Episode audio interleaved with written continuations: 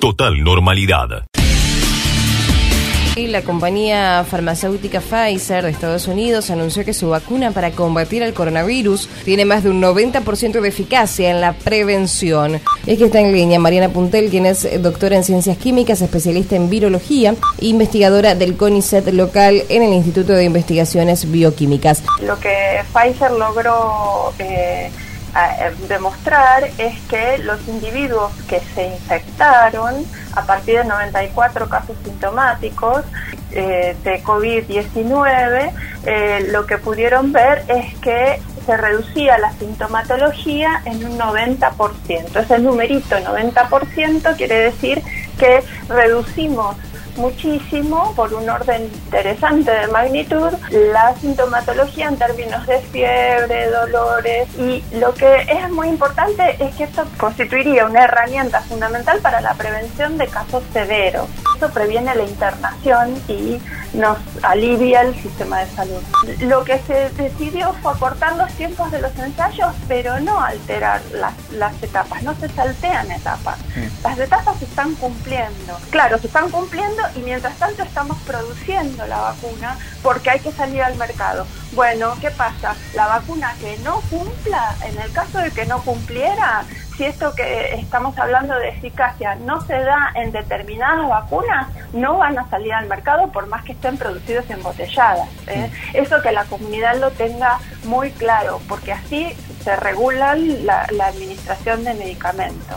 Por otro lado, en la Argentina hay una Administración Nacional de Medicamentos, Alimentos y Tecnología Médica, que es el ANMAT, y que cuenta con los mejores profesionales nacionales y que tienen reconocimiento mundial y que siempre somos evaluados a nivel nacional y mundial. O sea, eh, no va a pasar una vacuna ni siquiera en la Argentina a la comunidad si no cumple con las reglamentaciones vigentes. Total normalidad.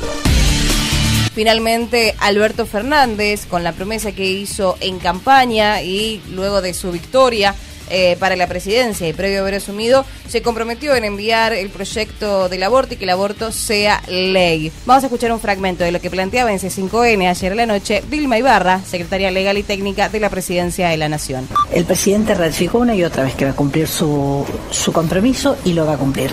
Yo simplemente lo que quiero comunicar acá es oficial. El presidente va a enviar este proyecto de ley en el curso del año 2020, o sea, en el curso del mes de noviembre va a enviarse el proyecto de ley y va a ser incorporado en el temario de extraordinarias para ser tratado. Va a haber sesiones extraordinarias y vamos a incorporarlo para su tratamiento. Se convoca a tratar un tema, motivo por el cual se van a tratar los proyectos que estén. El Poder Ejecutivo va a enviar su proyecto de ley eh, de legalización del aborto junto con un proyecto de ley eh, que llamamos de mil días, que es en realidad de acompañamiento a la maternidad y a los tres primeros años de vida de niñas y niños. El presidente lo ha planteado y creo que hay que ratificarlo acá, es como con un criterio muy fuerte de mirada de, vinculada a la salud pública.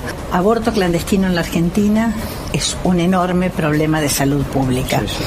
Eh, las mujeres, más allá de la amenaza de prisión, las mujeres cuando no tienen en proyecto la maternidad, en muchos casos no es una opción la maternidad forzada. Las mujeres no y acuden a un aborto clandestino que en la Argentina se estima por las estimaciones más serias que se han hecho, porque son números de la ilegalidad, que son entre 370.000 y 520.000 abortos por año. Es una enormidad, donde van las mujeres a exponer su vida y van a exponer su salud.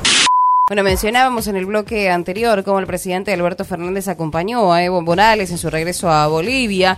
Que nuestro querido compañero y hermano Evo Morales regrese a su patria de la que nunca debió haber salido y nunca debió haber sido maltratado como lo fue. Contó con la presencia de los ministros de Relaciones Exteriores, Comercio Internacional y Culto, el ministro de Interior, la ministra de Mujeres, Géneros y Diversidad, los secretarios de Asuntos Estratégicos y Comunicación y Prensa, como también el senador Jorge Tayana y el diputado Eduardo Valdés, quien está en línea.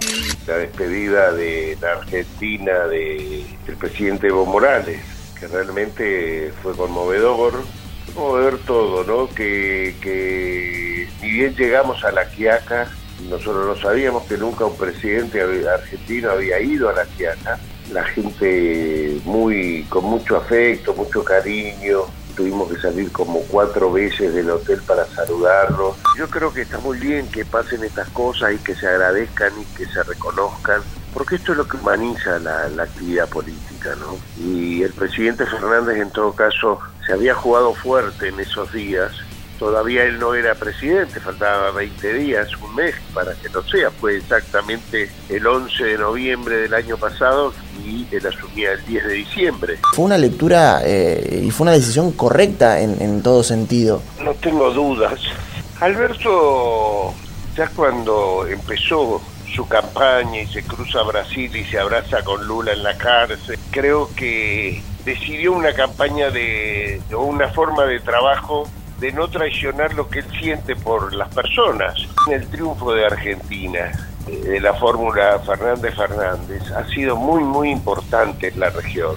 Es como que empezó a dar, a dar vuelta esa parte de la historia. Y por eso es que Bolivia solo pudo estar un año usurpada por Áñez, la presidenta dictatorial. Hay un instrumento que nunca debemos olvidar. Es el instrumento más importante con el que contamos. Se llama democracia. Ya el gobierno de la provincia de Buenos Aires dio a conocer cuáles distritos han avanzado de fase, teniendo en cuenta que en la mayoría de las ciudades de la provincia de Buenos Aires se nota un importante amesetamiento o directamente un descenso en la cantidad de casos de COVID que se han registrado. Además, el sistema sanitario se encuentra en un buen momento. Parece que el pico ya pasó y esto es una muy buena noticia. ¿Qué implica la fase 4? ¿En qué nos puede cambiar? Ahora vamos a escuchar las palabras del jefe de gabinete de ministros bonaerense, Carlos Bianco. Gran parte de los distritos de la provincia de Buenos Aires, en principio los del AMBA y algunos más, han pasado de la situación de aislamiento social preventivo y obligatorio a distanciamiento social preventivo y obligatorio. En el caso del distanciamiento social preventivo y obligatorio, están permitidas todas las actividades económicas siempre que tengan un protocolo aprobado por la provincia de Buenos Aires, con la restricción en el uso de superficies cerradas hasta un 50% en general y de hasta un 30% en los locales de gastronomía en particular.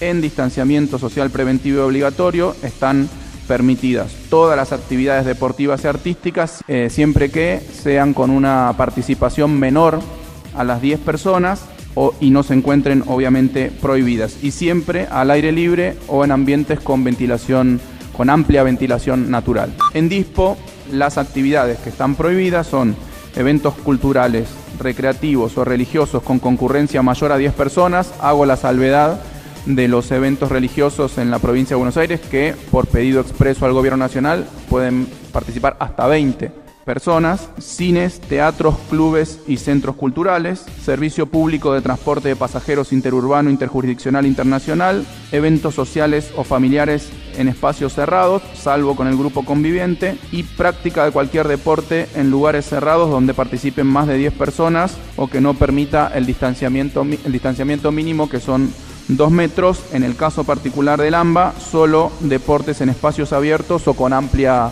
ventilación los distritos en fase 4, bueno, ahí están todos, eh, los que se suman son los 35 distritos del AMBA, más algunos distritos que si bien en el decreto de necesidad y urgencia nacional quedaron en aislamiento social preventivo obligatorio, en virtud de las competencias que le otorga al gobierno provincial justamente ese mismo decreto y dada las consideraciones epidemiológicas y sanitarias que hemos hecho, eh, también van a estar pasando a fase 4. Esos distritos son Bahía Blanca.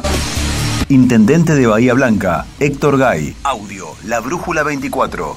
Si no está la vacuna disponible, y aunque esté va a ser bastante limitada inicialmente, eh, a mí me, preocupa que el verano este, signifique una flexibilización, que la gente se relaje y que tengamos el problema que está teniendo Europa ahora, ¿no? ¿Vos te pondrías la vacuna? A ver, en algún momento sí. Este, mm. Falta todavía ayer el anuncio de Pfizer, la verdad que revolucionó porque es la primera vacuna eh, que aparentemente ha pasado a la fase 3. Bahía está mejorando sustancialmente, sobre todo en lo que más nos importa, que es el el sistema sanitario, sobre todo los efectores públicos, que son los que más pesos tienen, municipal y pena, está en el orden del 50% de la ocupación de camas. Y esto es una primicia, digamos, un anticipo. A ver. Eh, en menos de una hora, este, cuando se anuncie el nuevo sistema de fases eh, en la provincia de Buenos Sí. Aires, vamos a estar en fase 4. ¿En qué cambia? Para ver, explicar a la gente. No demasiado porque estábamos en una fase 3 eh, Ampliada. ampliada y, y, y en todo caso terminás blanqueando algunas cosas que ya se estaban Ajá, dando. claro. este, pero bueno, pero eh, vamos a una, a una fase 4. O sea, se autorizan cosas que ya veníamos haciendo Algunas los sí, bahienses. otras no, claro. Ah. Que algunos sí y otros Ah. no. Tema basura, que se habló bastante Bueno, en estos A últimos ver, días. Tema basura. Eh, es decir, cuando uno abre una licitación amplia para que participe todo el mundo, es lo más transparente que hay. Yo he seguido, obviamente, atentamente las distintas opiniones. Todo el mundo tiene absolutamente derecho a hacerlo. Este, y aunque algunos lo han hecho de una forma absolutamente falaz y tendenciosa. Eh, ¿Quién? No, no digo, a ver, poniendo cosas como Sí. esta, diciendo que es un traje a medida. A medida de que Sí. si vos- Ah, Quiroga, Quiroga. Pero a ver, si es una licitación. Colega, colega Donde vos invitás aquí. Colega en el periodismo y ahora en la política. Pero a ver, si vos Sí. invitás a 15 empresas con un pliego que lo apruebe el Consejo Deliberante, que participen todos, que participe la oposición, como participó el relleno sanitario, ¿dónde está el traje a medida? ¿Dónde está la trampa? De nosotros avanzamos hasta determinado punto, hicimos un pliego con lo que entendemos debe ser eh, el, servicio que queremos para que la ciudad esté más limpia, pero eh, hoy no vamos a avanzar más de eso. Porque, es decir, no voy a mandar el pliego del Consejo Deliberante. ¿No vas a mandar el No, pliego? En este ah, momento, esta es otra novedad importante. eh, lo que vamos a hacer es, este, o sea, va a seguir existiendo la SAPEM vamos a ambiental. extender el, el- el- el convenio con la SAP ambiental por determinado tiempo que todavía no hemos definido. Las paso y vos internamente, ¿con quién estás en el, en el PRO? ¿Estás con Vidal, con Macri? No, a a ver, Macri hoy- no lo hoy- bancas más. hoy hay- ¿Estás hay con un- Rodríguez Larreta? No, no, hay un. Hoy no, no está definido, está todo el mundo adentro. Una de las Sí. grandes virtudes es que no nadie se no se rompió, no, no, no solo dentro del PRO. dentro No, pero hay algunos que están Cambio, ganando más protagonismo. Pero, pero están todas las marchas. Hay actitudes diferentes de los Sí. que están en gestión de los que no están en gestión. Mm. Yo vos cuando estás en gestión, te puedo asegurar, y más en un año como este de pandemia, no tenés demasiado tiempo para preparar otras cosas. Estás todo el día abocado a esto, incluido sábado, domingo, feriado. Eh, preguntale a, Sí. a Pablito Romera, este, como, como estamos muchos muchos fines de semana. La gente que no está en gestión, y por ahí tiene tiempo para hacer más política. Mm. Yo creo, eh, este año, y en eso coincido con el gobernador, muchacho, no es un año para hacer política. Está bien que cada uno tenga que fijar, pero política, este, ahora, respeto al que lo hace, el que sigue haciendo, porque tiene que, que hacerlo, pero los que estamos en gestión tenemos otras prioridades. Total normalidad.